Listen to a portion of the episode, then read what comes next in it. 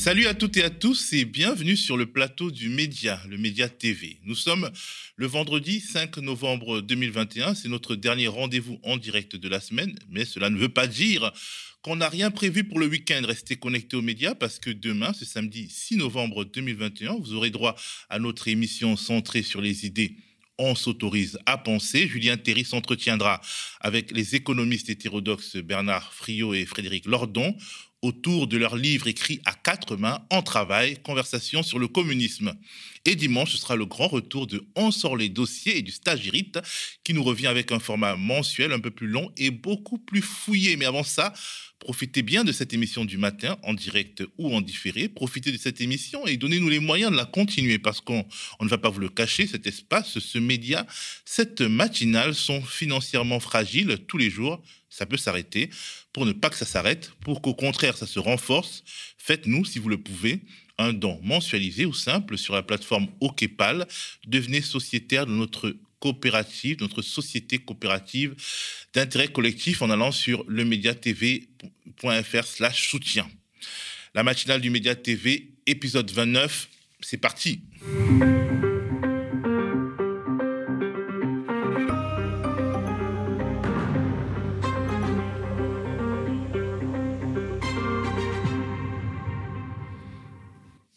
Aujourd'hui, on parlera beaucoup de politique. On parlera de politique et en particulier d'une affaire qu'on pourrait nommer l'affaire Mimi Marchand, Nicolas Sarkozy, Brigitte Macron.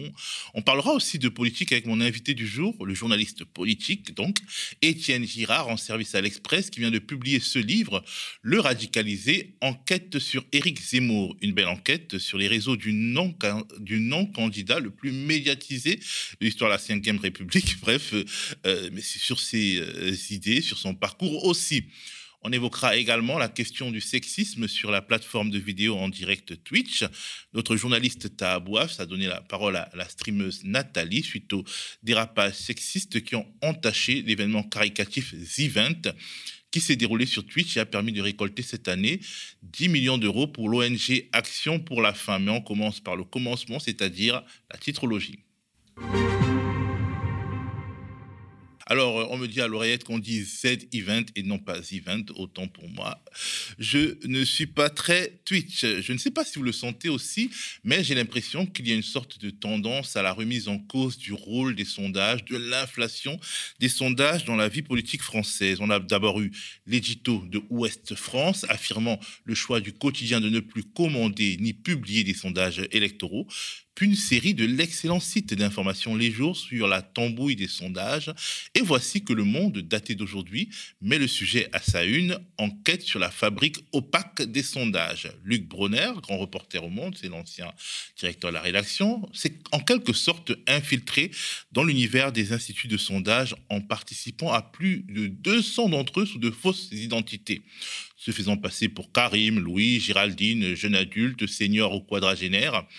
Il s'est inscrit sur des access panels, des bases de données d'utilisateurs qui sont censées offrir qualité et fiabilité. Bref, les personnes inscrites à ces panels qui peuvent tricher à volonté sont sursollicitées, ce qui crée forcément des biais. Les sondeurs ont du mal à trouver des interlocuteurs jeunes ou appartenant aux classes populaires et survalorisent au final les réponses des rares représentants de ces catégories qui ont répondu. Les redressements démographiques ou politiques après la compilation des résultats bruts sont particulièrement opaques.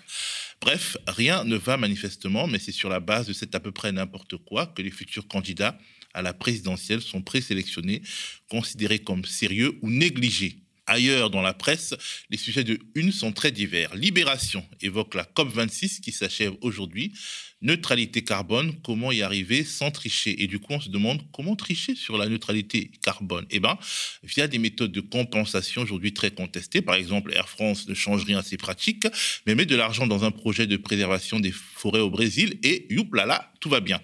Mais la manière d'évaluer les crédits carbone est opaque et les projets sont souvent peu pertinents d'un point de vue scientifique.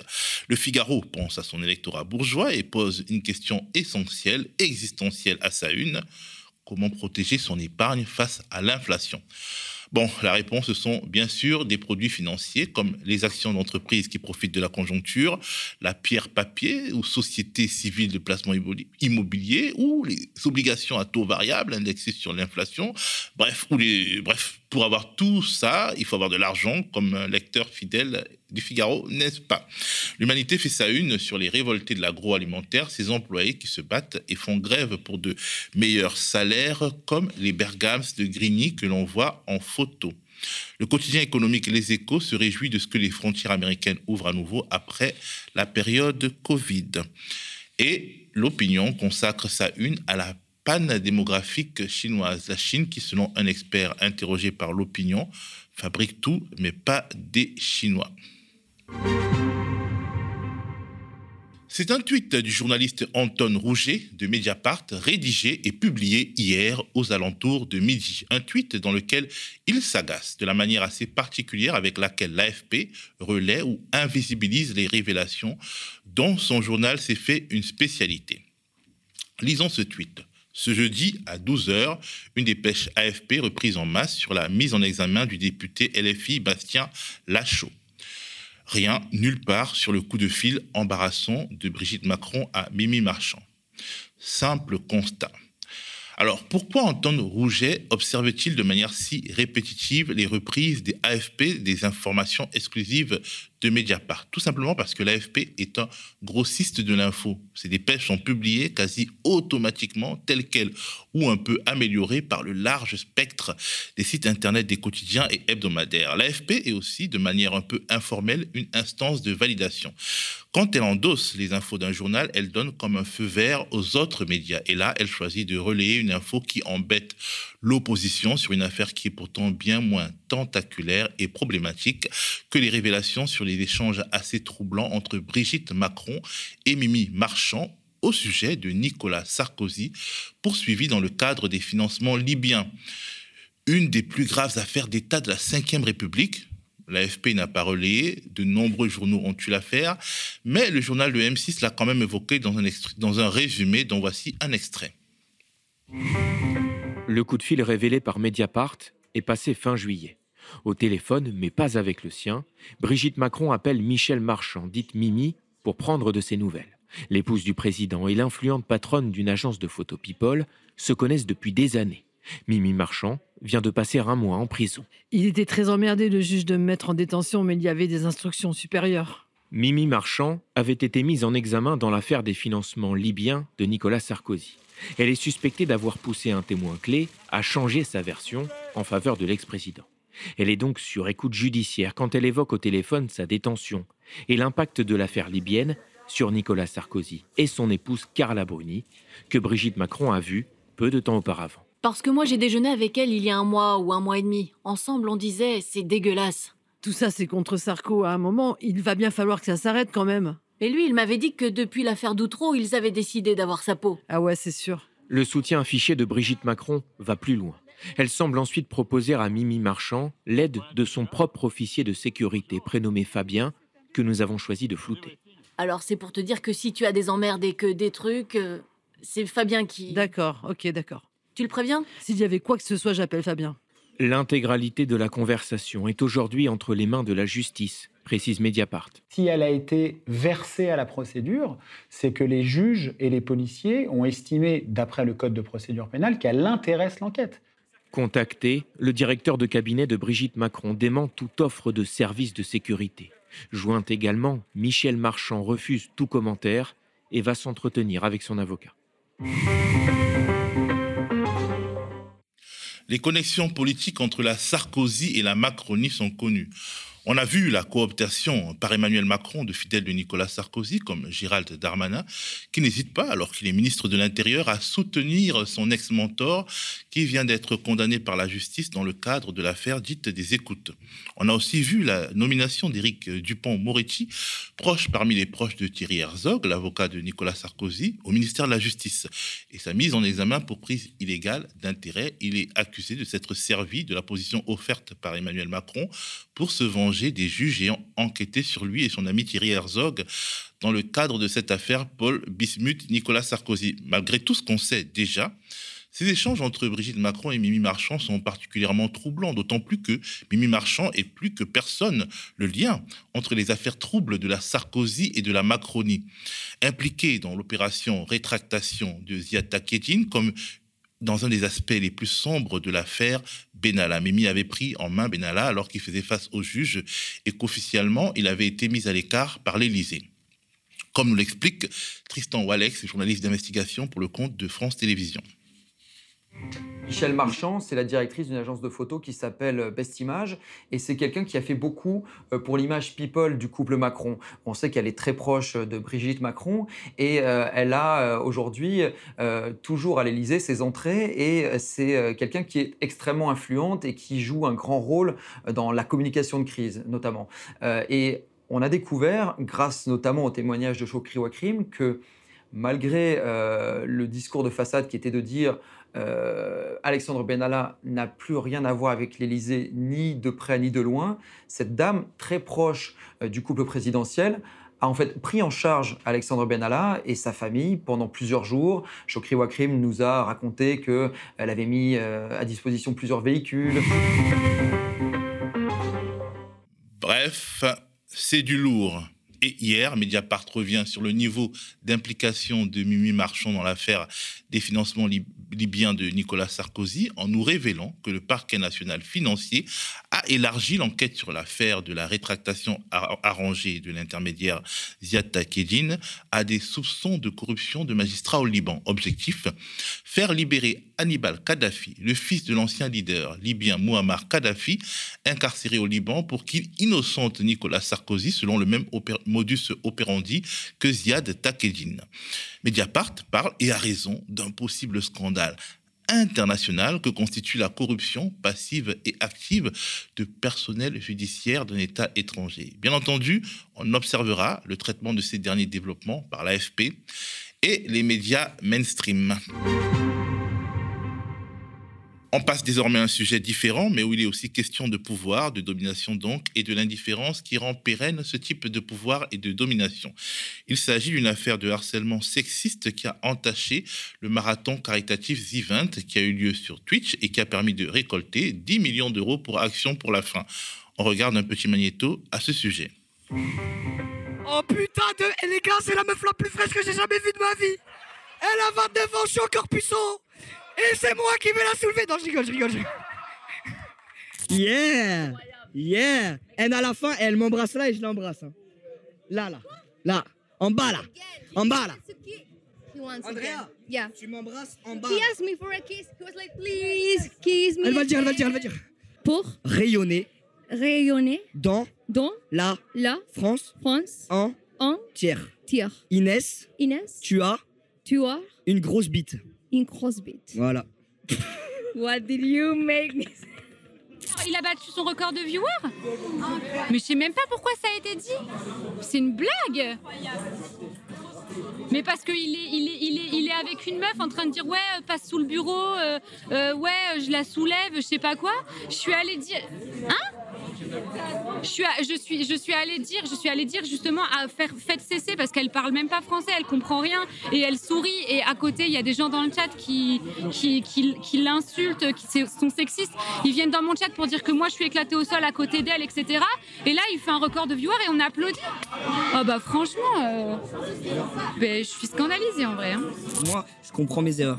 Ah mais en fait, il euh, n'y a aucun problème. Mais voilà, faut juste que tu comprennes que c'est pas, pas que toi et elle. Ouais, ouais. C'est pas juste ça. Non mais ça, ça, ça va beaucoup plus loin que ça en fait. Ouais, c'est juste. Euh, ben, on en parlera plus tard si tu veux, mais, euh, mais merci, j'apprécie tes excuses. Non mais merci à toi. Je suis désolé encore une fois. Mais aucun problème, t'inquiète mec. S'il y a des gens qui viennent te voir et tout, les gars, arrêtez. voilà, elle a dit ce qu'elle pensait et tout. Faut pas, faut pas porter la haine. Et je m'excuse. Et venez, on arrête de parler de ça et on profite de la fin de ce Z-Event. Il s'agit donc euh, d'un événement qui s'est déroulé lors du marathon caritatif The Event, j'ai du mal à le dire, et euh, cet événement a permis de récolter 10 millions d'euros pour Action contre la faim. Notre journaliste Tabouaf a rencontré la streameuse féministe Nat Ali qui nous livre le contexte de cette affaire. Si vous avez entendu parler de ce qui s'est passé aux Z-Events ce week-end, euh, il y avait donc un invité qui s'appelait Inox, euh, qui un jour avait rencontré une, actrice au Mexique qui s'appelle Andrea, qui est très très jolie, euh, qu'il a surnommée la sirène. Et un de ses donation goals, c'était qu'à partir d'un certain montant, il faisait venir euh, la sirène aux Z-Events. Et donc, quand il a atteint le fameux donation goal, il l'a appelé au téléphone pour commencer à lui hurler des trucs en mode Vas-y, il faut que tu viennes à Paris, c'est trop bien, je vais te baiser. Il faut rappeler qu'elle est mexicaine et que donc elle ne parle pas français et qu'elle ne comprend pas forcément tout ce qu'il lui dit. Du coup, elle est venue, il lui a vraiment payé un billet d'avion pour venir à Paris.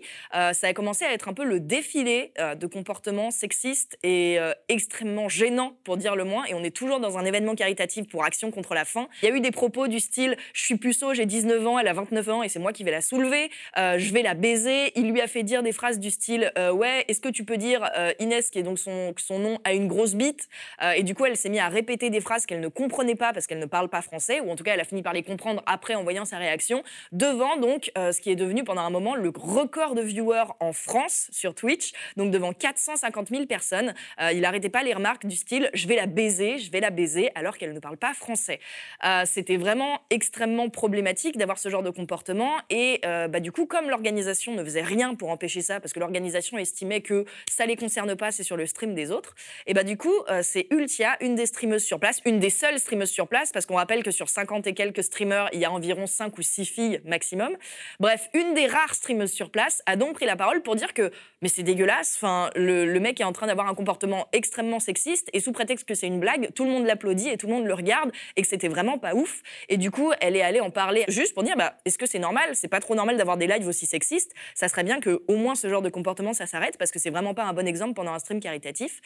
Et ce qui s'est passé, c'est que la commune d'Inox, étant très jeune, a- s'est lancée dans un harcèlement massif d'Ultia. Son nom a été euh, mentionné pendant des heures de partout, et même encore euh, des, des jours après. Elle a eu droit à des insultes, des menaces de viol, et de mort. Elle a eu droit à des, des calomnies, des diffamations, des gens qui ont, pris ses tweets pour les sortir dans n'importe quel sens, pour les sortir de leur contexte. Bref, c'était vraiment un défilé euh, de cyberharcèlement qui a eu à l'encontre d'une femme. On sait que le cyberharcèlement à l'encontre des femmes sur Twitter, ça y va souvent. Sur Twitch, c'est pas pas nouveau non plus. Mais là, le problème, c'est que le cyberharcèlement, il est parti de la communauté d'un des envoyés, enfin d'un des, des streamers du Z Event à l'encontre d'une autre.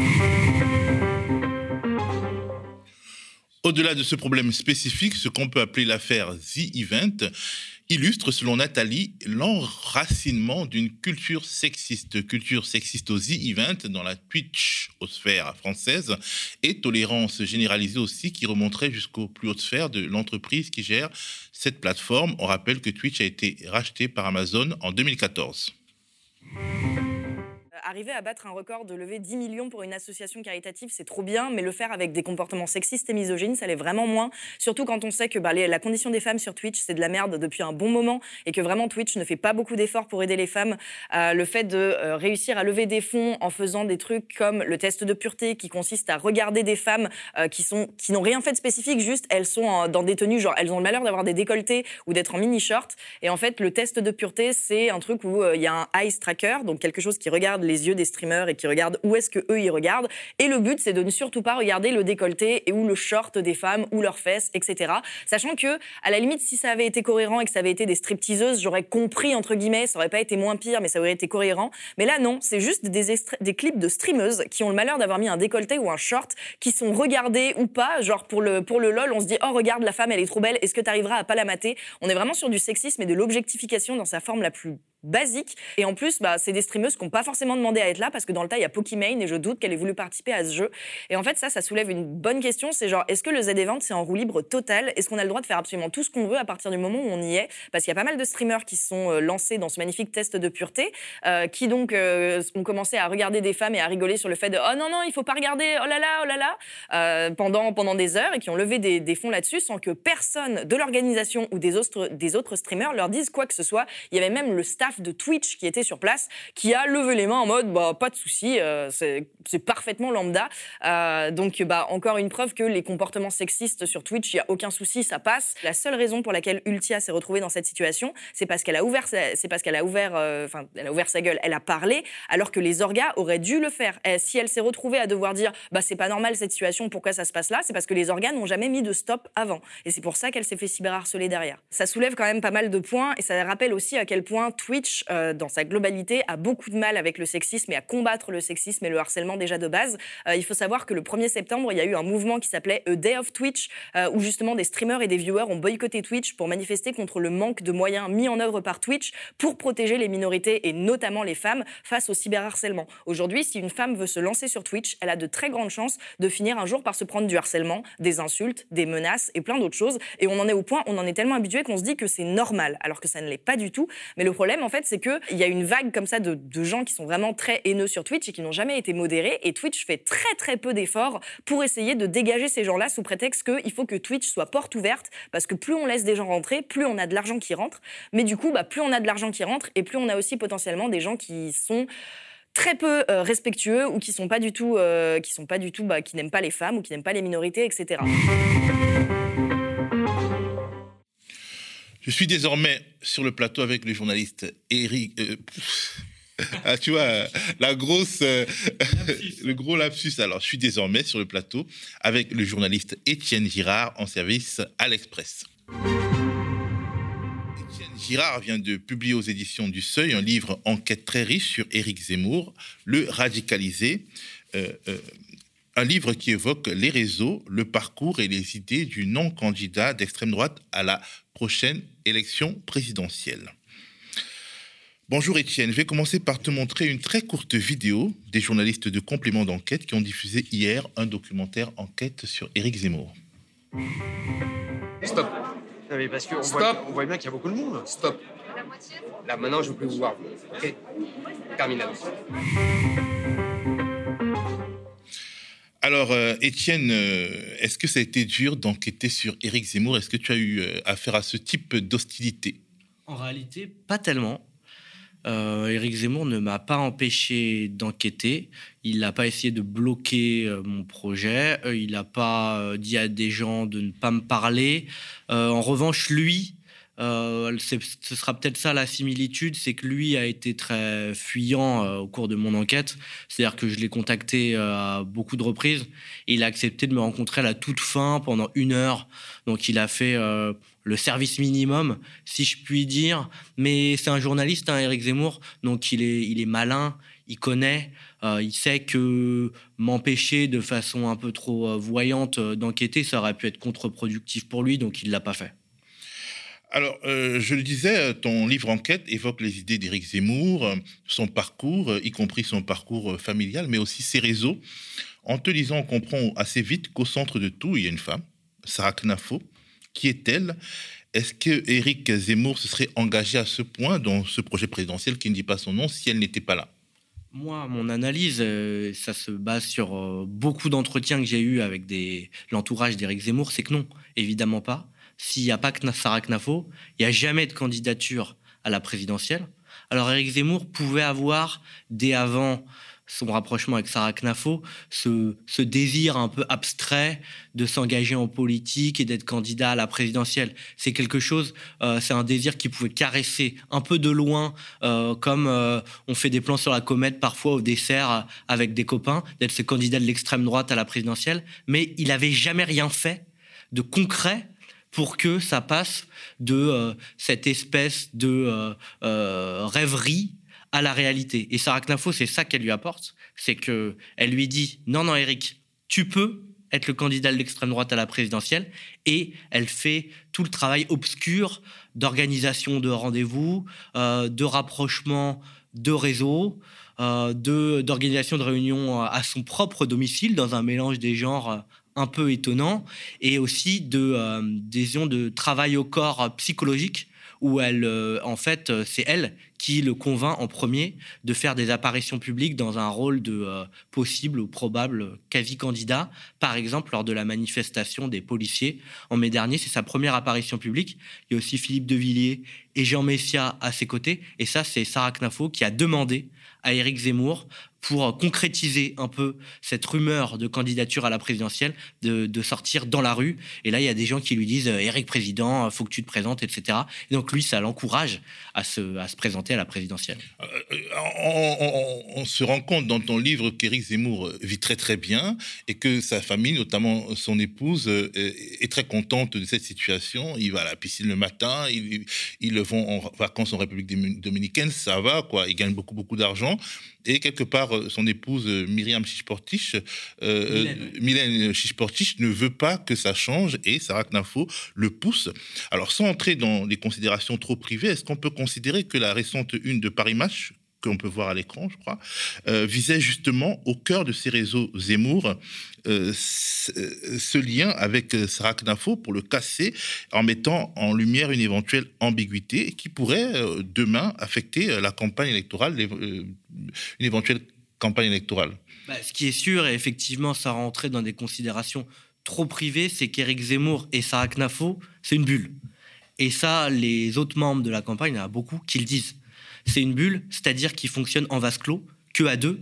Euh, Sarah Knafo est la seule qui relie ses discours. Les notes que les gens de la campagne envoient, veulent envoyer à Éric Zemmour passent par le filtre de Sarah Knafo. Les réseaux Zemmour locaux dans les territoires un peu partout en France, eh ben, ils sont structurés par Sarah Knafo, en fait, ce travail obscur, euh, ce, sale boulot, si je puis dire, euh, d'organisation un peu logistique, c'est pas Zemmour qui le fait. Zemmour, lui, il est là pour l'idéologie. Il se pose, il se pose sur un siège où il est debout quand il fait ses discours et il fait de l'idéologie. Tout le travail vraiment de politique, de professionnalisation politique, c'est Sarah Knafo. Et oui, ça va poser question parce que il va devoir négocier des ralliements.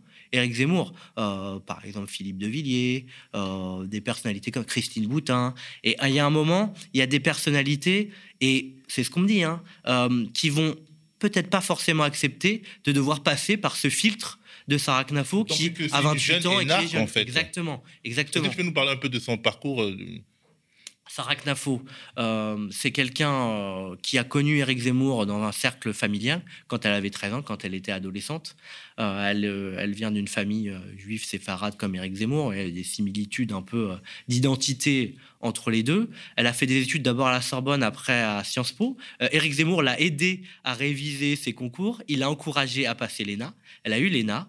Contrairement à lui, ce qui est sa grande exactement, Exactement. Et d'ailleurs, c'est sa vengeance un peu. À Éric Zemmour, il il, est fou de joie que sa protégée ait réussi là où il a échoué. En fait, euh, elle, elle, c'est une victoire par procuration pour lui, 35 euh, ans après. Et donc, euh, elle, son, son parcours à l'ENA est inespéré puisqu'elle sort dans les premières à la Cour des comptes et un grand corps de l'État. Et depuis la Cour des comptes, elle a commencé à s'occuper de la structuration des réseaux Zemmour, de la candidature Zemmour, mais c'est quelqu'un, c'est presque euh, ahurissant, qui n'a que 28 ans. C'est la première conseillère du principal candidat d'extrême droite à la présidentielle, en tout cas en balance avec Marine Le Pen. Elle n'a que 28 ans, elle n'a jamais fait un plateau télé de sa vie, une apparition euh, publique où elle parle en son nom. C'est quelqu'un quand même de, brillant, sans doute, mais de relativement inexpérimenté, ça peut poser question dans une campagne présidentielle quand Éric Zemmour devra s'octroyer des porte-paroles un peu plus, euh, disons, capés. En plus, euh, Éric Zemmour, euh, il se présente un peu comme le gros mascu qui pense que les femmes ont un cerveau primaire, ou enfin j'ai oublié le, mot exact qu'il avait utilisé, et on se rend compte que, bon voilà, il est il est quand même happé par une femme qui pourrait être sa fille. Mais ça, ça l'arrange. Euh, en privé, il dit euh, bah c'est génial. Euh, on m'accuse, il voit très bien l'intérêt qu'il peut trouver dans cette situation. Il dit on m'accuse d'être misogyne, mais la preuve que non, ma principale conseillère est une femme. Donc il essaye de retourner un peu l'accusation à partir de cette proximité avec Sarah Knafo, alors que finalement ça ne dit pas grand-chose de ses rapports aux femmes, qu'il est une conseillère femme, euh, ça ne veut pas dire qu'il considère les, deux sexes à égalité. D'ailleurs, euh, si on lit ses écrits, c'est pas le cas. Ouais, c'est pas le cas. Alors, ce qui est frappant, c'est que Éric Zemmour s'appuie, comme François Fillon en 2016-2017. Euh, François Fillon l'a fait pour devenir le candidat de la droite, pour triompher dans les primaires et pour se maintenir au moment, au moment des affaires. Il s'appuie sur les réseaux de la droite catholique, de la Manif pour tous. On pense notamment à Christine Moutin, dont tu as déjà parlé, à Jean-Frédéric Poisson. Comment expliquer que ces marginaux, finalement, dans les cercles de droite, sont soit des, in- des influenceurs aussi puissants euh, euh, d'une élection à l'autre? Et comment se fait-il que les outrances d'Éric Zemmour, notamment concernant le pape François, ne leur fassent pas peur Bah, ils sont pas si marginaux que ça, en fait, euh, à mon avis. Certes, ils n'ont jamais eu de candidat en leur nom capable de réunir énormément de voix, soit aux élections, soit dans les élections internes. Il faut rappeler que Jean-Frédéric Poisson avait fait un très mauvais score à la primaire de la droite. Mais c'est une force militante extrêmement importante.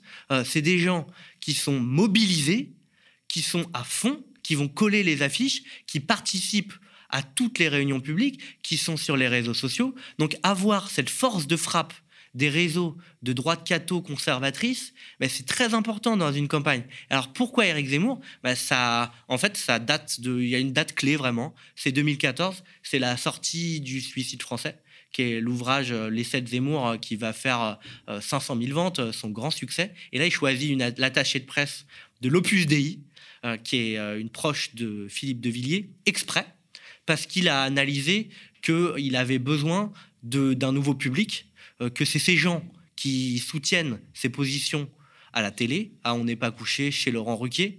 Et donc, euh, il y a une forme de rencontre, de fusion entre Éric Zemmour et les réseaux cathos, qui, en fait, voient d'un très bon œil l'activité littéraire d'Éric Zemmour, tout ce qu'il dit sur les 40 années qui ont défait la France, euh, les mœurs distendues, la France qui n'est plus la France, le retour à la France millénaire, ils adorent. Il adore, mais euh, par ailleurs, il, euh, il dit pique-pendre du pape. Or, Christine Boutin était euh, vue comme l'ambassadrice du pape pendant longtemps. Il y a un double jeu pour moi, en tout cas un double discours, une ambiguïté, une équivoque chez ces réseaux-là. Euh, je pense pas qu'ils soient exactement sur la ligne du pape François. Et d'ailleurs, euh, je ne sais pas si vous avez regardé euh, complément d'enquête hier soir euh, sur France 2, Christine Boutin en fait le dit. Euh, alors elle contredit pas le pape, mais elle n'est pas d'accord avec le pape François en réalité. Euh, elle dit lui il est sur le plan spirituel, on a besoin de quelqu'un qui parle sur le plan politique. Donc les réseaux cathos qui sont dont on parle, qui sont à l'œuvre, qui sont très à droite quand même, en fait euh, c'est des réseaux qui sont pas pour un accueil inconditionnel des réfugiés, qui sont plutôt anti-immigration, qui sont pour des expulsions massives. C'est des réseaux euh, qui sont surtout attachés à l'identité de la France, une identité figée, et ils, ils re- ils se retrouvent mais totalement dans le discours d'Éric Zemmour. C'est pour ça qu'ils et derrière Éric Zemmour. Cette candidature d'Éric Zemmour pourrait accentuer la, la fracture, euh, la, la- la sorte de guerre mondiale au sein du catholicisme, en tout cas sur le territoire français. Tout à fait.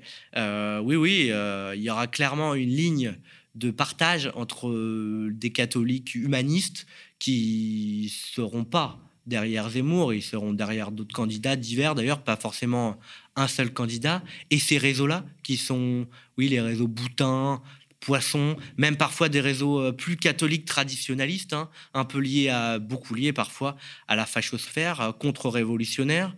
Euh, Il y a même des réseaux qui prennent des positions antisémites. Je pense par exemple à l'éditeur Chiré qui a accueilli une conférence d'Éric Zemmour dès, dès 2014. Euh, C'est quand même un éditeur sur le site duquel on retrouve des ouvrages où il y a des juifs avec des nez ces réseaux-là, il faut s'attendre. C'est alors c'est pas forcément beaucoup de gens, mais c'est des gens très motivés. Et donc c'est toujours intéressant d'avoir ces réseaux-là dans une campagne présidentielle. Eux, ils sont vraiment partie intégrante des, réseaux Zemmour aujourd'hui. Et puis il y a les amis de Philippe de Villiers qui ont intégré dès le début l'organigramme d'Éric Zemmour. Eux, euh, ils font partie des tout premiers. Il y avait Sarah Knafo et les amis de Philippe de Villiers au début de l'année. C'est ce que je raconte euh, dans mon livre. Donc euh, eux, ils ont construit, si je puis dire, le zémourisme, le zémourisme politique. Donc ils seront euh, très très bien servis dans les postes politiques et dans les, en- ensuite dans les investitures politiques aux élections législatives. Euh, le, zémourisme sera, un, sera en partie un catholicisme politique conservateur. Euh, finalement, cette, cette rencontre entre euh, euh, cette droite catho-conservatrice et Zemmour, ça fait penser à quelqu'un d'autre, à Donald Trump, Mhm. qui a rencontré donc la droite chrétienne évangélique.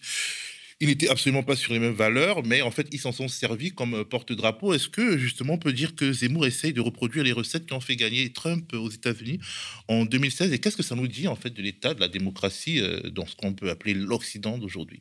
Bah, une contestation de plus en plus importante des contre-pouvoirs, De la même façon que Trump, euh, Éric Zemmour, veut, il l'a dit, hein, enlever du pouvoir au contre-pouvoir. Il a désigné les contre-pouvoirs. Et on est exactement ça avec Trump.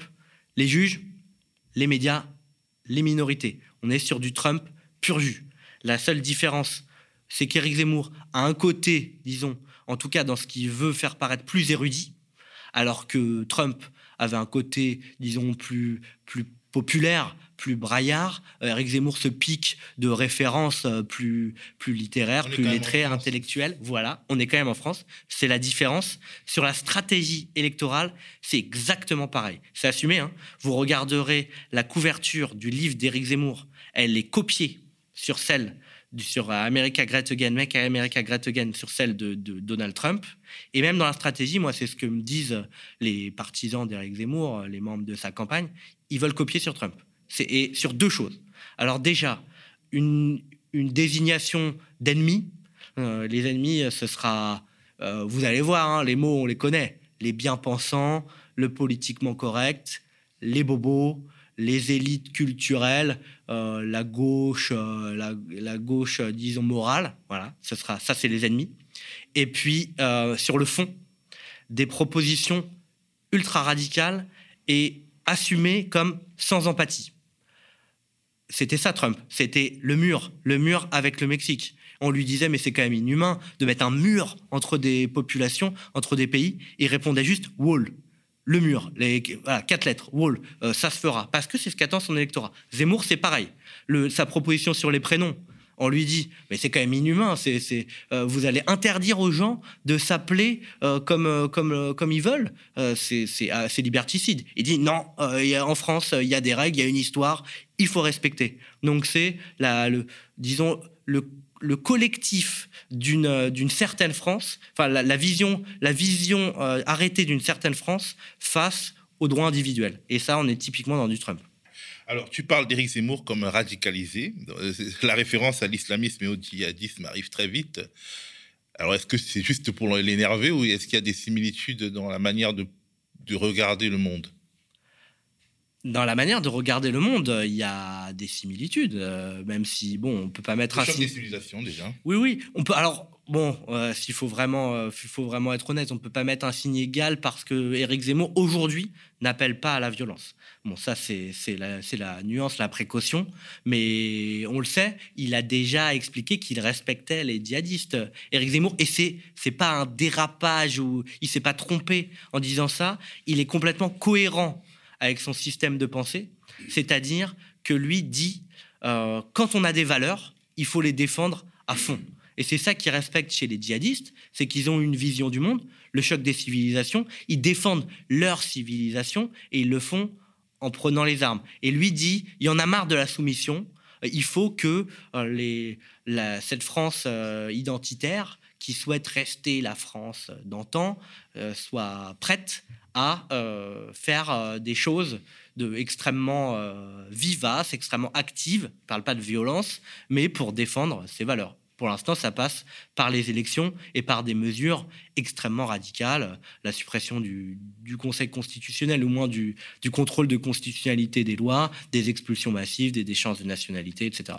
Ouais, donc euh, j'ai noté remise en cause donc du contrôle de constitutionnalité, sortie de la Cour européenne des droits de l'homme, interdiction du port du foulard dans l'espace public. Ah. Euh, en réalité, on pourrait même dire qu'Éric Zemmour est en guerre contre l'État de droit tel qu'on le conçoit en Europe aujourd'hui. Oui, oui, alors ça, absolument, c'est évident, c'est quasiment assumé de sa part. Il considère qu'il faut revenir à l'État du droit d'avant les années 70, avant que le Conseil d'État et le Conseil constitutionnel construisent un système de protection des droits fondamentaux, des droits individuels sur la base des textes internationaux. Lui déteste ça. Il considère qu'il faut moins de droits individuels, qu'on est allé trop loin, et au contraire qu'il faut redonner de la force aux gouvernants, et que c'est aux gouvernants de décider ce qui est possible ou pas, et beaucoup moins aux juges. En cela, il se rapproche je pense, du modèle d'un Erdogan ou d'un Poutine. C'est le type d'État euh, souhaite construire. Il voudrait faire du, du, Orban hard. Quoi. Il, admire beaucoup Orban, qui finalement... Il, Orban, ouais, le, le, Premier ministre de la Hongrie. ce qu'il admire chez lui, c'est qu'il a réussi à ne pas sortir de l'Union européenne et en même temps à ne pas appliquer la plupart de ses règles, en tout cas certaines de ses règles, par exemple à retrouver une maîtrise de ses frontières. Donc il veut s'inspirer de cette stratégie-là, mais lui il souhaite aller plus loin, puisque euh, l'état de droit a reflué quand même en Hongrie. Hein. C'est quand même inquiétant, mais les propositions d'Éric Zemmour vont encore plus loin. Il veut construire euh, un État qui aujourd'hui n'existe pas dans le monde occidental en Europe et qui nous rapprocherait de modèles euh, qui sont pas les modèles euh, de la démocratie qu'on connaît, qui sont des modèles d'État beaucoup plus autoritaires. Alors, cet illibéralisme, donc ce projet autoritaire euh, d'accaparement des libertés publiques, euh, j'ai l'impression que les médias, quand ils critiquent Zemmour, ils en parlent peu. On parle surtout de, tout ce qui concerne l'islam, les musulmans, et quelque part, euh, finalement, on lui rend service en cela que les personnes qui finalement n'ont pas d'empathie pour les minorités qu'ils visent ne se rendent pas compte que leur propre liberté pourrait être menacée. Oui, c'est tout le problème de ce type de de propositions. C'est que, euh, oui, euh, des gens euh, qui ne se sentent pas concernés par les propositions contre les, contre les musulmans, par exemple. Ils, seront concernés par le, la disparition du contrôle de constitutionnalité des lois, parce que, en fait, une fois que cette protection n'existe plus, on peut faire passer non seulement des projets de loi, des lois anti-islam, mais n'importe quelle loi liberticide. Juste, euh, alors, euh, c'est normalement, il y a encore le verrou du Parlement ou le verrou du référendum, mais c'est un verrou euh, beaucoup plus faible, c'est-à-dire qu'il suffira d'avoir une majorité, par exemple, à l'Assemblée nationale pour, oui, décider de, de lois très liberticides. Alors, tu évoques longuement le parcours d'Éric Zemmour, son enfance notamment, ses études dans des écoles confessionnelles, loin de la, enfin, c'est très peu laïque en réalité son parcours jusqu'à jusqu'à Sciences Po. c'est un parcours très communautaire. Euh, est-ce que tu n'as pas peur qu'on t'accuse de psychologiser? Et, Mais en tout cas, tu mets euh, en, lumière la contradiction fondamentale de, quelqu'un qui se veut vraiment héritier de la longue histoire de France, mais qui a grandi dans une atmosphère bien particulière et qui aussi quelque part veut imposer à tout le monde de, de subir le parcours d'immigrés de ses parents, c'est-à-dire euh, l'assimilation, le changement de prénom, tout ce qui est arrivé dans sa propre famille. En réalité, moi, psychologiser, c'est ce qui m'intéressait.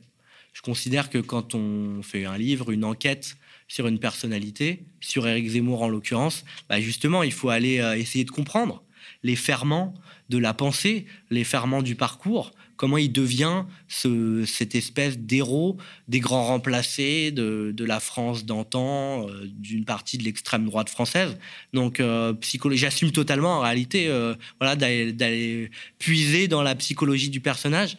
c'est pas moi tout seul, c'est en fait c'est beaucoup de ses amis, des gens qui l'ont côtoyé, qui racontent des anecdotes, des scènes qui montrent son ressentiment, cette construction intime très particulière avec beaucoup de paradoxes, de contradictions. Euh, ouais, tu le dis, euh, effectivement, entre cette, euh, cette éducation juive, puisqu'il fréquente une école privée pendant dix ans, et, ensuite cette défense absolue d'une France, d'une France millénaire, d'une France de culture catholique, d'une forme de laïcité à la française jusqu'à euh, vouloir que on n'accepte que les prénoms français et qu'on interdit les signes religieux dans l'espace public, ce qui veut dire interdire par exemple aussi la kippa et les prénoms juifs, alors que dans son enfance, euh, voilà, alors que dans son enfance, il, alors il dit qu'il portait pas la kippa dans l'espace public, mais en tout cas il portait souvent la kippa, par exemple euh, à l'école, et, euh, et, beaucoup de ses camarades de classe, j'en ai rencontré beaucoup en fait,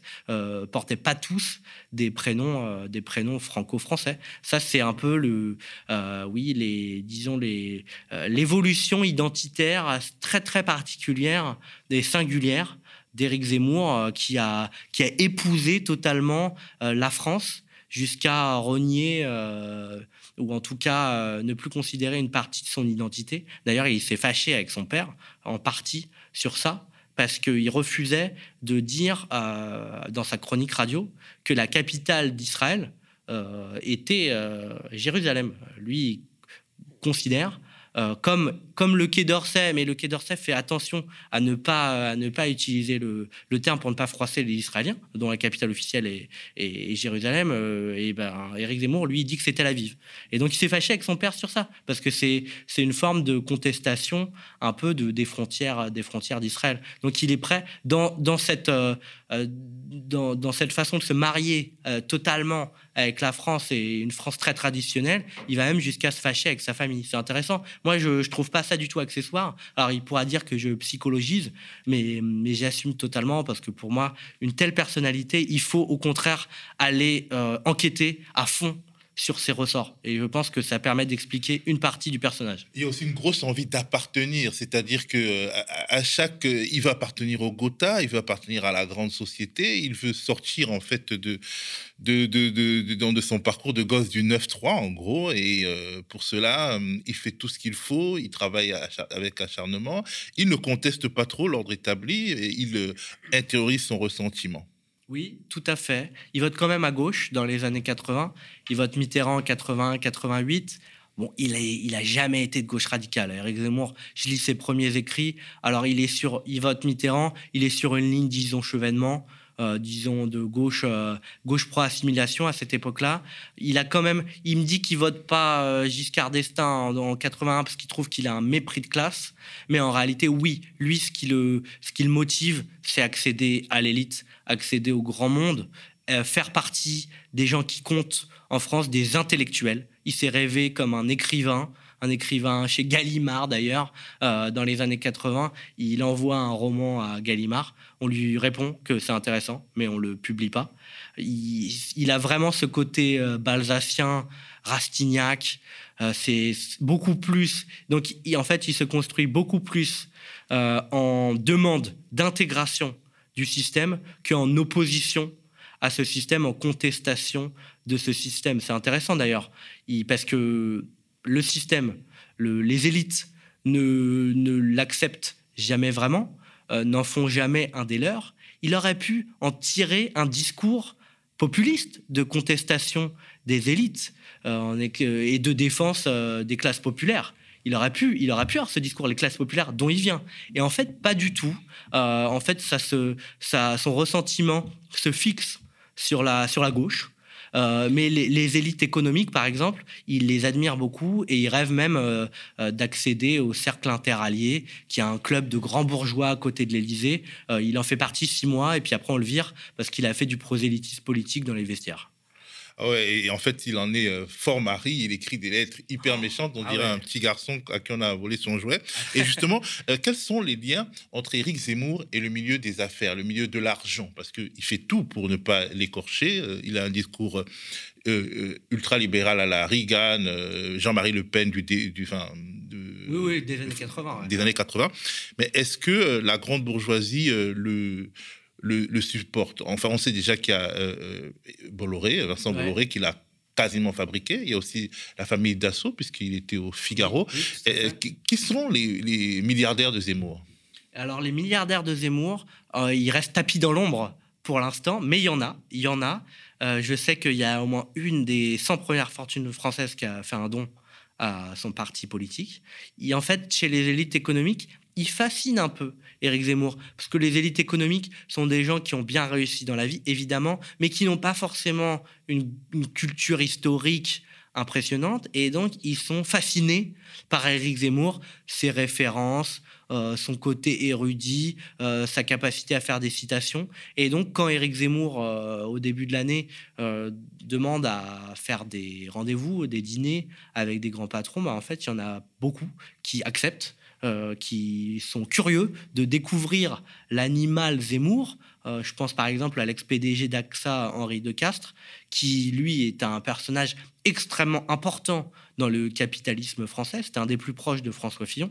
François Fillon avait dit qu'il en ferait son ministre, un ministre, son ministre des Armées, s'il avait été élu président. Lui se rend en juin à un dîner qui est organisé euh, par l'équipe des amis d'Éric Zemmour. Il y, a, il y a la famille Benzman, qui sont aussi deux frères qui font partie des, des 500 premières fortunes françaises.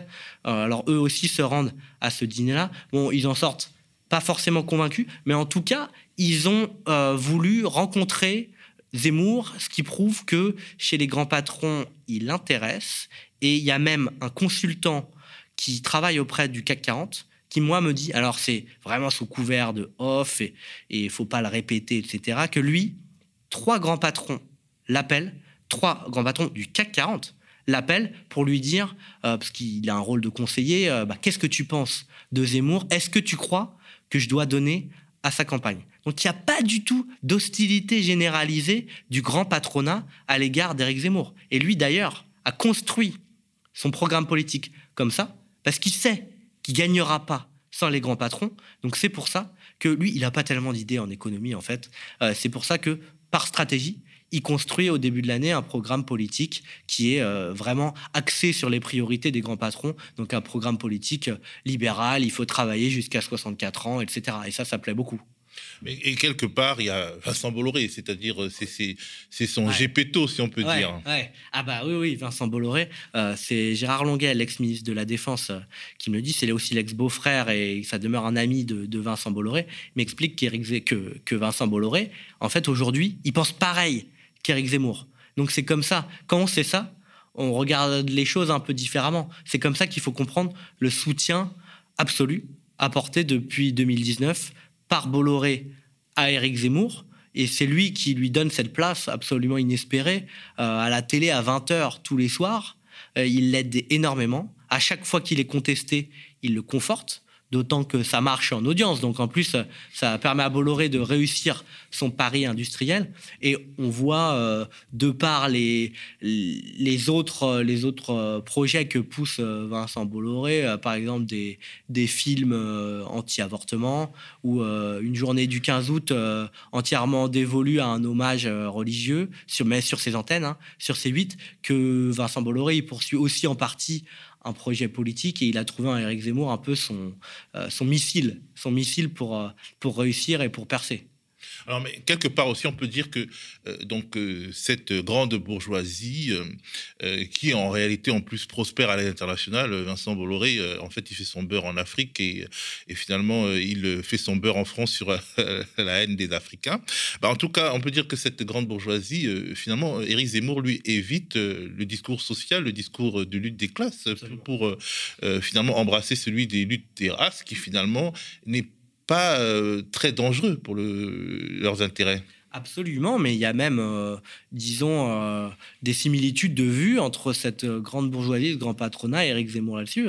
c'est ce, ce que je constate de par cet intérêt du grand patronat Éric Zemmour, c'est que ils sont sur des positions qui sont assez peu humanistes et beaucoup plus raides, voire, voire identitaires sur ces questions d'immigration et, d'identité en France. Ils sont sur des positions. Alors évidemment, on généralise, donc euh, ça dépend. Il y en a peut-être qui, il y en a sans doute qui sont pas d'accord, mais en tout cas, les, disons la poignée pas du tout négligeable de grands patrons qui acceptent de voir avec Zemmour, eux, sont pas du tout. Ils sont sur des positions euh, très à droite en matière d'immigration. Et puis bon, euh, liberté, égalité, fraternité, c'est la devise de la France. Bon, c'est pas peut-être la France que Éric Zemmour affectionne, mais Éric Zemmour déteste l'égalité, et l'égalité, c'est ce qui, euh, justement, est complètement incompatible avec le néolibéralisme, quelque part. Oui, il n'a jamais développé de discours euh, fort euh, vis-à-vis de l'égalité et même de l'équité. Rappelez-vous, sa première condamnation, c'est parce qu'il a expliqué, en 2011, il a expliqué qu'on avait le droit de discriminer parce que discriminer, c'est choisir. Ce qui étymologiquement est vrai, mais dans le, dans le contexte dans lequel il a employé l'expression, euh, c'était évidemment un clin d'œil pour expliquer que euh, euh, l'égalité des chances n'a aucun sens pour lui. Il n'est pas du tout, il est pas du tout attaché à, à ce type de discours. Pour lui, c'est marche ou crève. En fait, il faut bosser. Lui, il dit ma famille, on a bossé, on n'avait pas d'allocation, on a réussi, on a fait, on a, on a réussi notre ascension sociale. Donc tout le monde doit faire pareil que nous. Euh, d'ailleurs, c'est son, c'est un peu, c'est pour ça que je, quand, quand, quand je vais dans sa psychologie, c'est intéressant parce que ça permet de comprendre ses propositions politiques sur les prénoms, par exemple. Euh, ses, ancêtres, son père et sa mère ont, changé de prénom. C'est ses grands-parents. Ses grands-parents ont changé de prénom. Donc en fait, c'est ça. Il reproduit dans ses propositions politiques euh, ce qu'il a vu dans le parcours de sa famille. Et sur, sur l'économie, c'est pareil. Sa famille a réussi, en, mais en fait, lui, c'est pas sa famille, c'est lui. Il a réussi sans que sa famille bénéficie d'aide particulière. Donc il dit personne n'a besoin d'aide. Et euh, ce qui est important, c'est l'identité, euh, c'est les valeurs, c'est l'ordre, c'est la tradition. Et l'économie, finalement, si, on, si on est courageux, eh ben, on n'a pas, pas besoin d'aide. Quelque part, c'est un autocentré alors. Ah ben, Eric Zemmour est un gigantesque euh, autocentré, euh, bien sûr. C'est un gigantesque narcissique comme beaucoup d'hommes politiques. Tous ses amis me le disent d'ailleurs, c'est intéressant. Je leur demande, euh, est-ce que Eric Zemmour vous pose des questions sur votre vie, sur vos projets? Jamais. Les relations d'Eric Zemmour avec ses amis, c'est des relations qui sont, qui sont concentrées autour d'Eric Zemmour. dans tous les gens qui côtoient, en fait, il parle que de lui. C'est des gens qu'il admire lui. Il fonctionne comme ça. Euh, il est euh, euh, tout dirigé vers sa propre ascension, sa propre réussite. Et les gens qui côtoient sont des partenaires, mais lui ne fonctionne pas sur ce mode de l'intérêt réciproque. Eric Zemmour est un très très grand autocentré. Merci beaucoup, Étienne, euh, Étienne Girard. Donc, il est l'auteur euh, de Le radicalisé, enquête sur Éric Zemmour, paru aux éditions du Seuil, un livre très intéressant que euh, je vous conseille. Mais enfin, il y avait une question importante que je voulais te poser. On a vu complément d'enquête hier. Et forcément, la question incontournable, c'est Éric Zemmour a-t-il un problème avec les femmes? Bah, écoutez, regardez complément d'enquête, on a l'impression, effectivement. Moi, ce que je peux dire, c'est que une vision très particulière du rôle des femmes. Il a beaucoup souffert de ne pas avoir de succès auprès des femmes. Euh, aujourd'hui, il a beaucoup, il a changé dans son rapport aux femmes. C'est-à-dire qu'avant, c'était quelqu'un qui essayait de séduire, mais qui était plutôt timide. Et il est devenu beaucoup plus assuré. Euh, aujourd'hui, en fait, il, il aime bien surjouer un rôle de mal alpha qui fait des compliments euh, très, très appuyés, directs aux femmes. Euh, donc ça, témoigne, bon, c'est pareil, c'est relativement classique, mais ça témoigne d'une forme de revanche chez lui, son rapport aux femmes. Alors lui se récrit de toute, de toute agression. Il y a quand même une cellule de crise qui a été mise en place au sein de, sa campagne sur ces, sur ça, c'est ce qu'on, m'a rapporté sur ces questions-là. Il n'exclut pas un jour d'évacuer le sujet lui-même à la télévision, euh, d'expliquer lui quelle est son, son approche des rapports de séduction. En fait, pour la connaître, il faut lire le premier sexe c'est une, approche des rapports de séduction euh, extrêmement euh, sexiste, où euh, l'homme l'homme attaque et l'homme est actif et la femme reçoit. en fait, il y a une forme de jubilation à jouer un peu le, le, le mal vieille école, un peu à l'ancienne, et puis à tenir des propos provocateurs sur les femmes. Derrière beaucoup de masculins, il y a souvent des, frustrés et des, anciens frustrés en tout cas. Merci beaucoup, euh, Étienne Girard. Donc, euh, Éric Zemmour, le radicalisé, euh, enquête sur Éric Zemmour aux éditions du Seuil. Voilà, la matinale du média, c'est terminé pour aujourd'hui. Restez connectés aux médias. Samedi, on aura notre émission Idée. On s'autorise à penser avec Bernard Friot et Frédéric Lordon. Et dimanche, ce sera le grand retour du stagirite et de son module. On sort les dossiers. Euh, restez euh, connectés aux médias, assurez-vous notre avenir en nous faisant des dons défiscalisés sur la plateforme OKPAL ou en devenant abonné et sociétaire de notre coopérative sur le média tv.fr slash soutien. Quant à moi, je vous retrouve pour la matinale de lundi. À plus.